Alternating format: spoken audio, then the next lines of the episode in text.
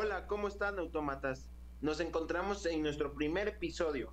Su servidor, Enrique, y en esta ocasión nos acompaña un gran tecnólogo, el ingeniero Ipsan. Nuestro acompañante nos viene a contar un poco acerca de los datos de Tesla Motors. Muy buenas tardes, Ipsan. Muy buenas tardes, Enrique, y gracias por esta invitación. Qué bueno que nos acompañes, Ipsan. Empiézame contando un poco acerca de dónde viene el nombre de Tesla. Claro que sí. La marca de coches estadounidense lleva el nombre de Nikola Tesla, el famoso inventor y científico en el área de la ingeniería eléctrica, porque los fundadores de la compañía siempre han mostrado su admiración por el inventor, declarando que sin la visión y el brillo de Tesla nuestro automóvil no sería posible. Ya que nos has contado un poco acerca de su nombre, me gustaría que nos explicaras acerca del personaje Elon Musk, ya que se escucha muy sonado por la empresa y las redes sociales. ¿Es verdad lo que dicen que es el verdadero fundador? ¿Que él no es el verdadero fundador? La mayoría de la gente cree que Elon Musk es, además del director general, el fundador de Tesla, pero esto no es cierto. Aunque Musk se ha convertido en el tiempo en la imagen principal de la empresa, director y arquitecto del producto de la compañía, Tesla existió antes de que Musk se uniera al proyecto. Los fundadores reales eran Martin Everard y Mark Tappening, que comenzaron Tesla en 2003 con la intención de resolver uno de los grandes problemas del mundo, la dependencia del petróleo. Muy buen.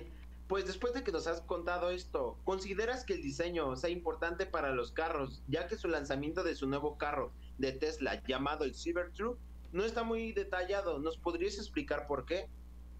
El diseño de las nuevas Cybertruck de Tesla se difiere de los coches convencionales, en que utiliza un exoesqueleto de acero inoxidable en lugar de la típica estructura monocaso con la carrocería montada encima.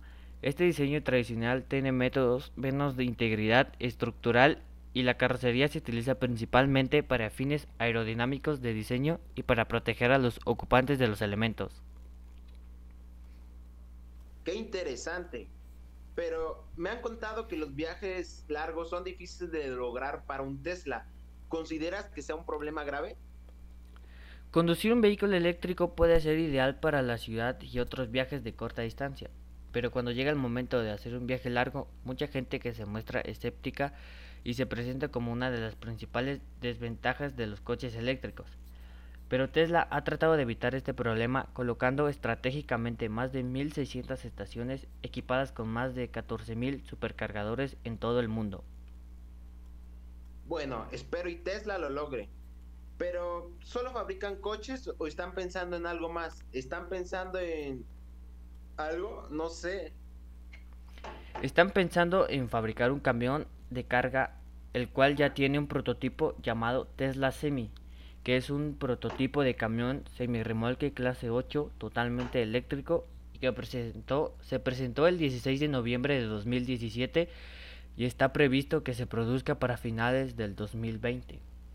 Este camión llega para revolucionar el transporte de mercancías por carretera ya que se trata de un vehículo con una autonomía de hasta 800 kilómetros sin emitir ni un solo gas nocivo y completamente eléctrico. El camión como los automóviles de Tesla actualmente en producción, estará equipado con un piloto automático, aunque sería necesario un conductor durante algunos años. Qué buena plática nos dice Ipsan. Gracias por contarnos un poco sobre los Teslas. Me dio un gusto conocerte y espero en un futuro y vuelvas a contarnos en un episodio más aquí en Infotech. Nos vemos hasta la próxima. chao. chao.